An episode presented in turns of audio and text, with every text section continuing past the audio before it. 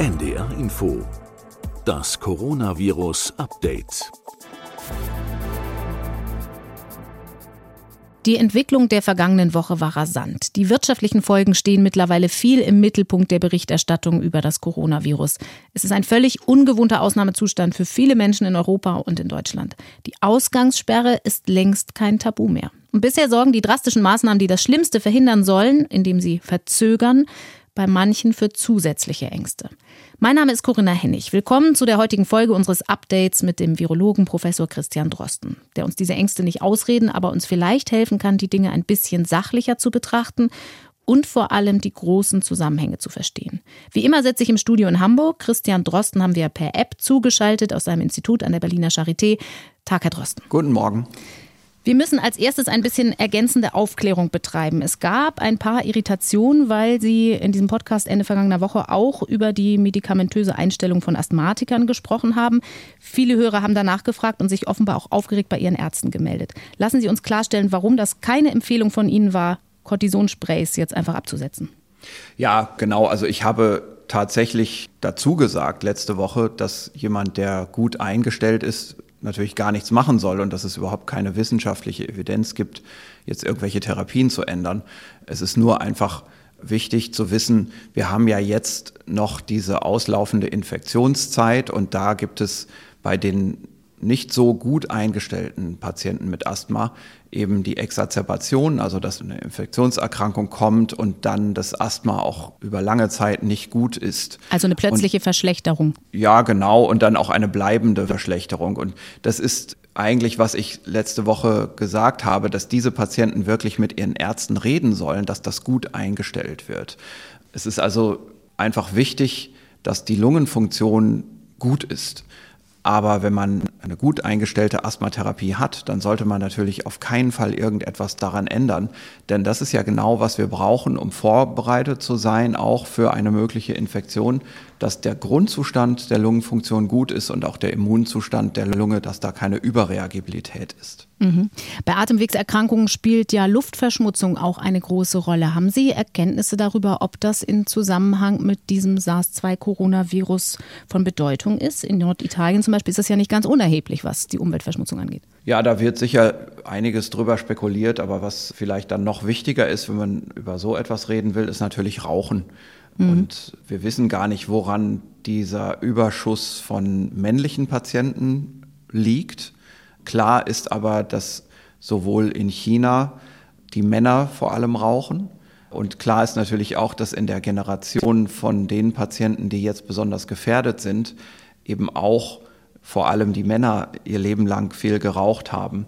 Und dass natürlich auch beim männlichen Geschlecht in dieser Altersgruppe ja, Risikofaktoren für Herz-Kreislauf-Erkrankungen stärker vertreten sind. Und ich denke, dass das schon alles mit in dieses Profil reinspielt vielleicht ein guter Zeitpunkt, um aufzuhören als kleiner Verbraucher. Es ist sicherlich immer ein guter Zeitpunkt, mit dem Rauchen aufzuhören, aber jetzt wahrscheinlich ein besonders guter. Wo wir noch mal gerade bei der Luft sind. Viele Hörer haben immer wieder das Thema Klimaanlagen thematisiert. Wir haben ja schon über grobe Aerosole und wie lange die in der Luft stehen bleiben gesprochen. Am Anfang waren die Kreuzfahrtschiffe groß in der Debatte. Spielt das in Ihrer Forschung eine Rolle? Nein, wir arbeiten an so etwas nicht. Es gibt Leute, die an so etwas arbeiten. Das ist für uns viel zu technisch und also Klimaanlagen sind ja nicht Klimaanlagen. Es gibt letztendlich Kühlaggregate, die an der Raumluftumwälzung gar nichts machen. Dann gibt es aber natürlich technisch gut entwickelte Raumlufttechnik, bei der man dann auch genau weiß pro Stunde, wie viel Mal das Luftvolumen im Raum umgewälzt wird, also ausgetauscht wird. Und gerade bei solchen wirklich ausentwickelten Klimaanlagen erreichten Austauschraten, da würde ich eher denken, dass das die Infektionsgefahr deutlich senkt, als dass es sie steigert. Also so diese Assoziation, die man landläufig hat, ach Klimaanlagen, da holt man sich eine Erkältung. Ich kann das hier jetzt nicht erkennen. Ich weiß jetzt nicht, wo da die wissenschaftliche Grundlage sein mhm. soll, warum man da eine erhöhte Gefahr haben soll. Aber mhm. ich muss auch sagen, ich bin da kein Techniker. Mhm. Aber vermutlich eine gute Klimaanlage leistet, was ähnliches wie öfter am Tag lüften, um Bewegung in die Luft zu bringen, auch was die mhm, Virenkonzentration genau. angeht. Wir haben viel über Zahlen gesprochen in dieser Woche, die man ja vorsichtig betrachten sollte, die aber auch viele Anhaltspunkte geben können. Und ich möchte das einmal mehr tun heute, weil wir dazu nach wie vor viele Mails bekommen. Warum, so fragen viele, gibt es in Deutschland so viel weniger Todesfälle bis jetzt durch das SARS-2-Coronavirus als in anderen Ländern? Sind wir da wieder an dem Punkt, dass in anderen Ländern viel weniger leichte Fälle erfasst werden, weil weniger getestet und das einfach die Statistik verzerrt oder gibt es noch eine andere Erklärung? Naja, also nach meiner Ansicht ist das die Haupterklärung. Also wir testen tatsächlich sehr viel mehr als andere Länder.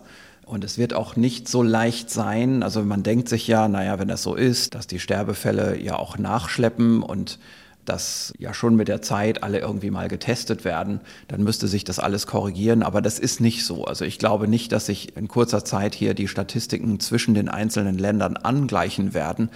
Denn was jetzt passiert, ist, dass erstmal allen Ländern eigentlich die Epidemie davonläuft, was das Testen angeht. Also mhm. wir kommen alle jetzt bald nicht mehr hinterher mit dem Testen, selbst in Deutschland nicht mehr. Und wir müssen dann umfokussieren und dann wird sich sowieso die ganze Meldetätigkeit ändern. Also ich glaube, dass wir in einiger Zeit eher noch Verdachtsfälle melden und auch die kaum noch melden können, wenn die Epidemie jetzt wirklich exponentiell angestiegen ist und dann in großer Menge läuft. Und da werden wir also jetzt nicht einfach darauf warten können, dass demnächst Deutschland oder Italien oder Frankreich sich irgendwo so in der Mitte treffen, sondern wir werden noch lange Zeit diese Unsicherheit haben. Und im Moment glaube ich aber, dass wir noch einen relativ großen Teil der Epidemie in Deutschland durch Teste erkennen. Und weil dieser Teil größer ist, weil wir eben wirklich viel mehr testen, sieht unsere Fallsterblichkeit kleiner aus. Und ich will auch sagen, sie entspricht sicherlich auch mehr der Realität als das, was man in anderen Ländern sieht. Weil da die leichten Fälle nicht erfasst werden. Mhm. Es gibt Zahlen, die so durch die sozialen Netzwerke kursieren zur Hospitalisierung. Also wie viele Menschen landen mit der Erkrankung an Covid-19 im Krankenhaus. Auch die muss man ja mit Vorsicht betrachten. Aber vielleicht geben sie einen Fingerzeig. Und da ist die Rede davon, dass viele, die im Krankenhaus landen, doch jünger sind als 65 Jahre. Krankenhauspatienten unter 45 Jahren. Was wissen wir über die Fälle in Deutschland, die auf den Intensivstationen zum Beispiel liegen? Ist der Altersschnitt da jünger, als man das ursprünglich angenommen hat? Darüber ist mir überhaupt nichts bekannt. Mhm. Ähm, ich bin mir auch nicht sicher, ob es diese Zahlen überhaupt in zuverlässiger Art und Weise gibt.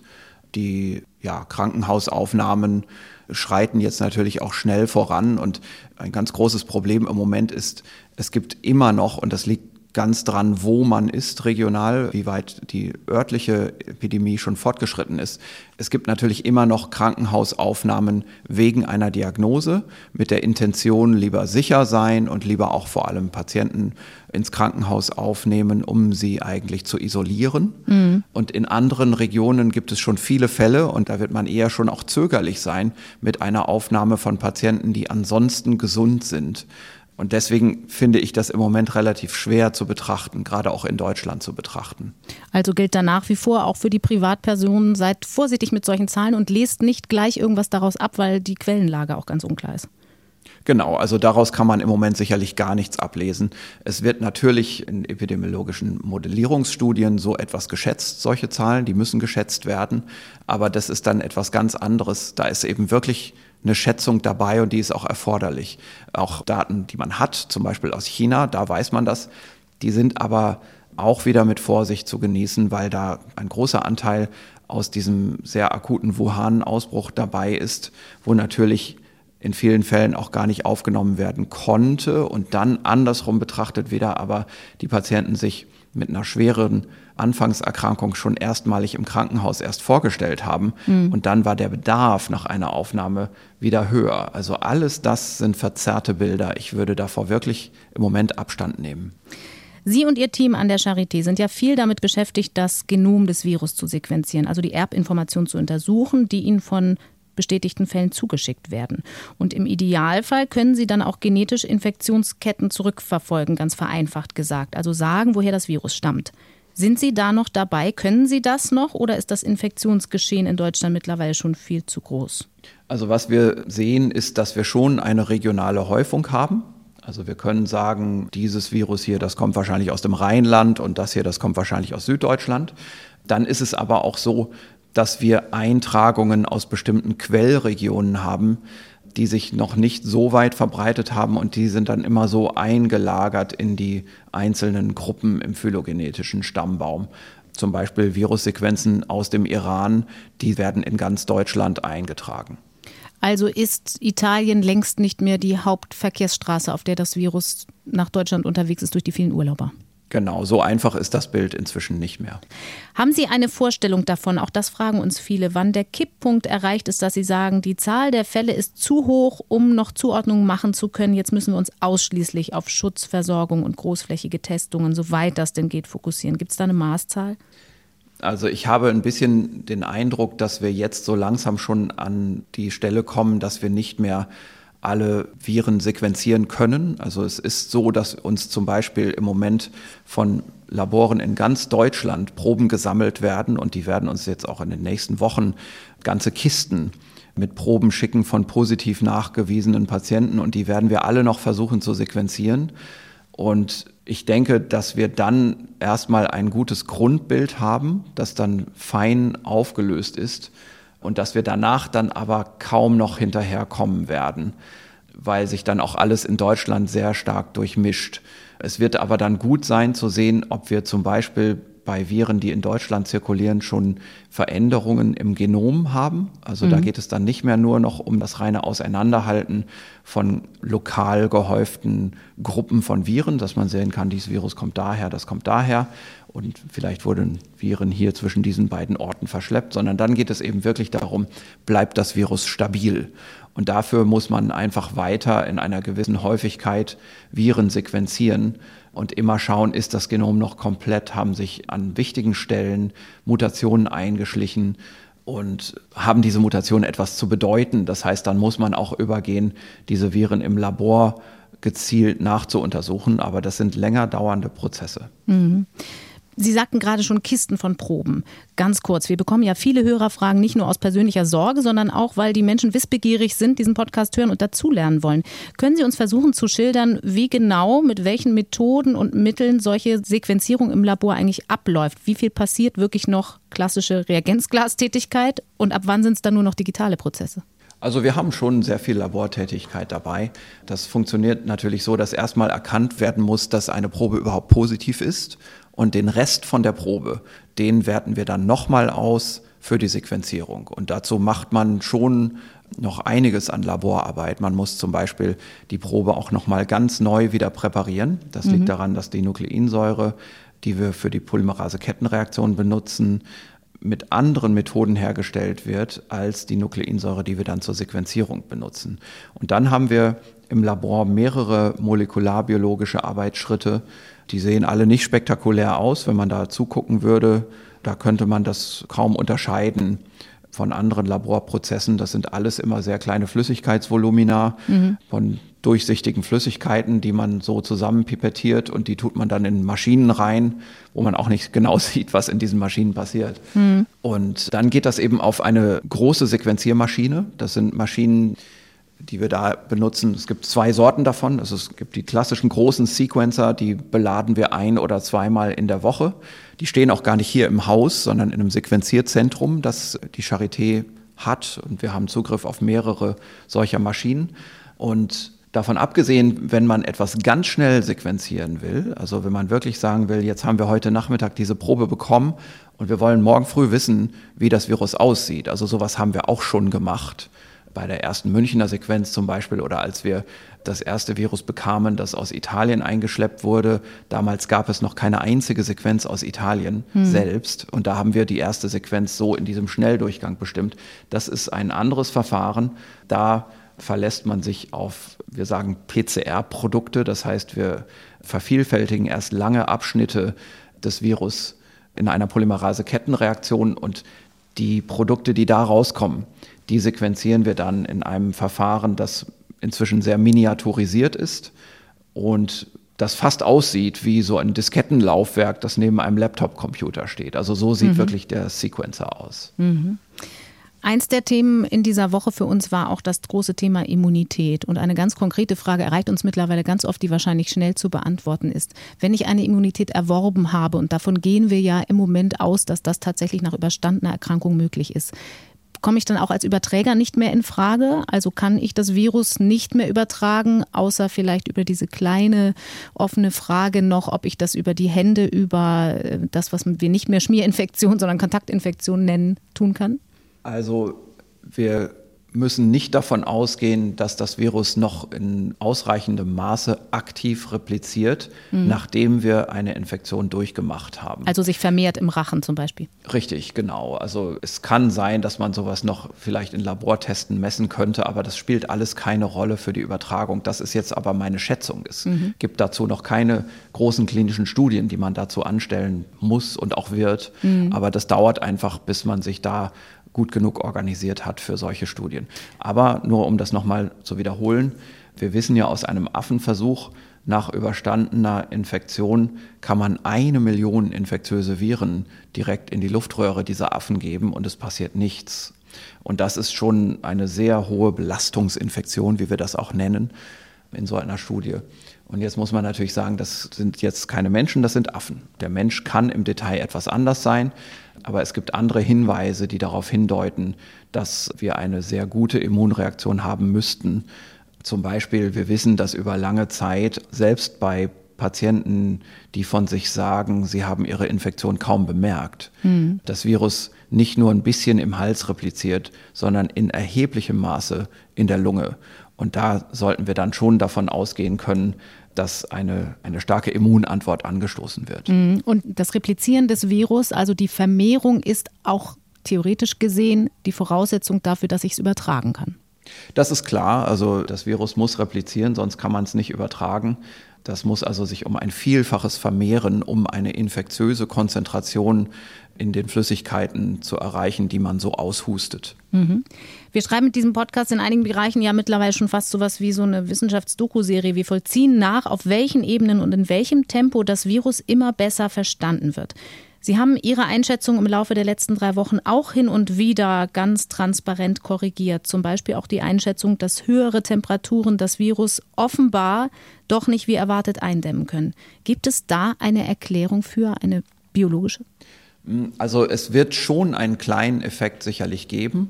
Eine biologische Erklärung, naja, also es ist eben so, dass man anschauen kann, wie endemische Viren über den Temperatureffekt abnehmen in ihrer Häufigkeit. Und mit endemisch meine ich solche Viren, die breit in der Bevölkerung vorkommen. Mhm. Und diese Viren, die haben gleich zwei Probleme, wenn es warm wird. Erstmal haben sie ein Dauerproblem, nämlich es gibt eine Bevölkerungsimmunität. Und dann obendrauf kommt noch das zweite Problem, sagen wir mal, des Sommers. Ja, also aller Effekte, die das mit sich bringt. Soziale Distanzierung draußen und UV-Licht, Wärme, Trockenheit. Also diese Dinge sind nicht gut für die Virusübertragung, nicht förderlich. Und wenn das mit der Bevölkerungsimmunität zusammenkommt, dann kommt es zum Stopp der Virusübertragung bei solchen Viren wie zum Beispiel Influenza. Und jetzt kann man zum Beispiel bei der Influenza einfach mal schauen, so ein endemisches Virus, in welchem Maße wird das gestoppt? Und dann kann man ein pandemisches Virus dagegen vergleichen, in welchem Maße wird das gestoppt? Und das wird nicht sehr stark gestoppt, aber durchaus ein bisschen. Und diese Vergleichsrechnung kann man, und das hat eben eine Studie gemacht, auf die ich mich da bezogen habe, die kann man auch anstellen für Coronaviren. Und das ist da gemacht worden und die Schätzung ist, dass es durchaus zu einer kleinen Verlangsamung kommt. Die Schätzung ist da ungefähr, dass so eine halbe Einheit des R0-Werts abgezogen werden kann. Also des ähm, Basisreproduktionswerts ja, sozusagen, wie viele Menschen genau. statistisch angesteckt werden durch eine Person. Genau, das war die Schätzung in dieser Arbeit, aber gleichzeitig leider eben die Schätzung auch, dass der R0-Wert durch diesen Sommereffekt eben nicht unter 1 geht alleine, dass man noch andere Sachen zusätzlich machen muss. Mhm. Herr Drosten, ich würde abschließend noch einmal auf das Thema Ausgangssperren gern gucken, das ja eigentlich ein politisches ist, das aber, wenn sich Politiker darüber informieren wollen, natürlich auch eine wissenschaftliche Grundlage haben muss. Also die Frage, wenn sich jetzt einzelne Landkreise oder auch Städte für Ausgangssperren entscheiden, wie lange müsste man die überhaupt aufrechterhalten, damit sie eine Wirkung zeigen tatsächlich zur Eindämmung des Infektionsgeschehens? Gibt es da überhaupt Erkenntnisse zu? Hm, das ist alles relativ schwer zu sagen, weil die Ausgangssperre an sich ist ja eine von mehreren Maßnahmen, die man additiv anwendet bei den nicht pharmazeutischen Interventionen. Mhm. Also da ist ja auch so etwas dabei wie zum Beispiel Schule schließen, wie Verfolgung von Infizierten und Isolierung der Infizierten zu Hause, dann die Quarantäne des Umfelds, also im einfachsten Fall zum Beispiel der Familie zu Hause für 14 Tage, aber auch die Identifizierung der Kontakte und deren Isolierung zu Hause für 14 Tage. Alle diese Maßnahmen, die kommen ja zusammen. Und jetzt ist es relativ schwer zu sagen, wenn man da jetzt noch etwas obendrauf setzt, wie eine Ausgangssperre, was bringt das jetzt nochmal für einen Unterschied? Und dafür gibt es überhaupt keine Daten, weder in Deutschland noch irgendwo anders in anderen Studien, in Modellierungsstudien. Zum Beispiel diese große Modellierungsstudie, die ich ja für sehr gut halte, die wir, ich glaube, am Mittwoch mhm. besprochen haben, wenn ich mich richtig mhm. erinnere da sind auch keine Ausgangssperren mit modelliert. Also da geht es schon um Maßnahmen, wie wir sie jetzt bei uns hier im Moment auch haben. Und man kann nicht sagen, ob es wirklich besser ist, wenn man jetzt zusätzlich noch Ausgangssperren macht. Was man sicherlich sagen kann, ist die Maßnahmen, die jetzt schon in Kraft sind, also auch solche Dinge wie zu Hause bleiben und so weiter, wenn sich da niemand dran hält, dann muss natürlich die Politik die Entscheidung treffen und Ausgangssperren verhängen. Mhm. Und es ist so wie sehr häufig bei solchen politischen Entscheidungen, dass ein gewisser Eindruck auch ganz stark einfließt. Also nicht nur eine harte Datenbasis, die es hier nicht gibt, sondern ein Eindruck, ein öffentlicher Eindruck, auch ja vielleicht ein sichtbarer Eindruck, den sich jeder selbst machen kann, wo am Ende die Entscheidungsträger selber auch einfach ihre Augen öffnen müssen und anschauen müssen, was passiert eigentlich.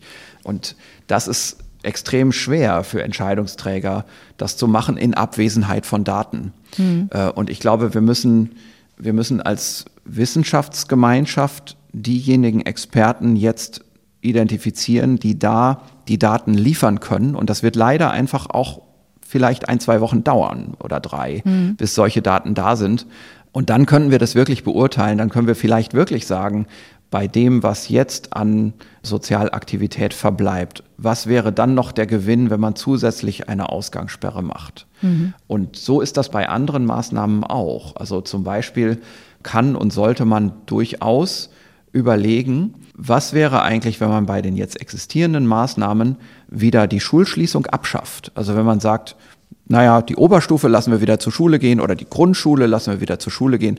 Diese Differenziertheit zu fragen, die ganzen Schüler, alle oder ein Teil der Schüler oder auch die Kindergartenkinder dazu.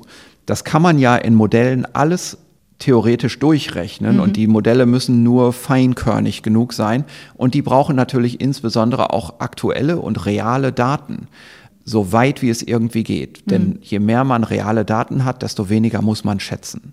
Und das werden wir in den nächsten Wochen unbedingt machen müssen, dass wir vielleicht dann um Ostern herum eine bessere Entscheidungsbasis haben, die wir auch den Politikern dann anbieten können in Form von wirklichen Daten. Denn es muss ja weitergehen. Man kann ja nicht sagen, man macht einfach die Maßnahmen immer strikter, ohne zu wissen, ob das überhaupt einen Unterschied noch bringt oder mhm. ob man schon eigentlich die Durchschlagskraft erreicht hat, die man braucht. Und alles das muss im Moment einfach von der Politik auf Sicht gefahren werden. Da muss man einfach sagen, man darf jetzt keine Zeit verschwenden, man muss jetzt eine bestimmte Maßnahme ergreifen und man muss irgendwie ein Augenmaß finden.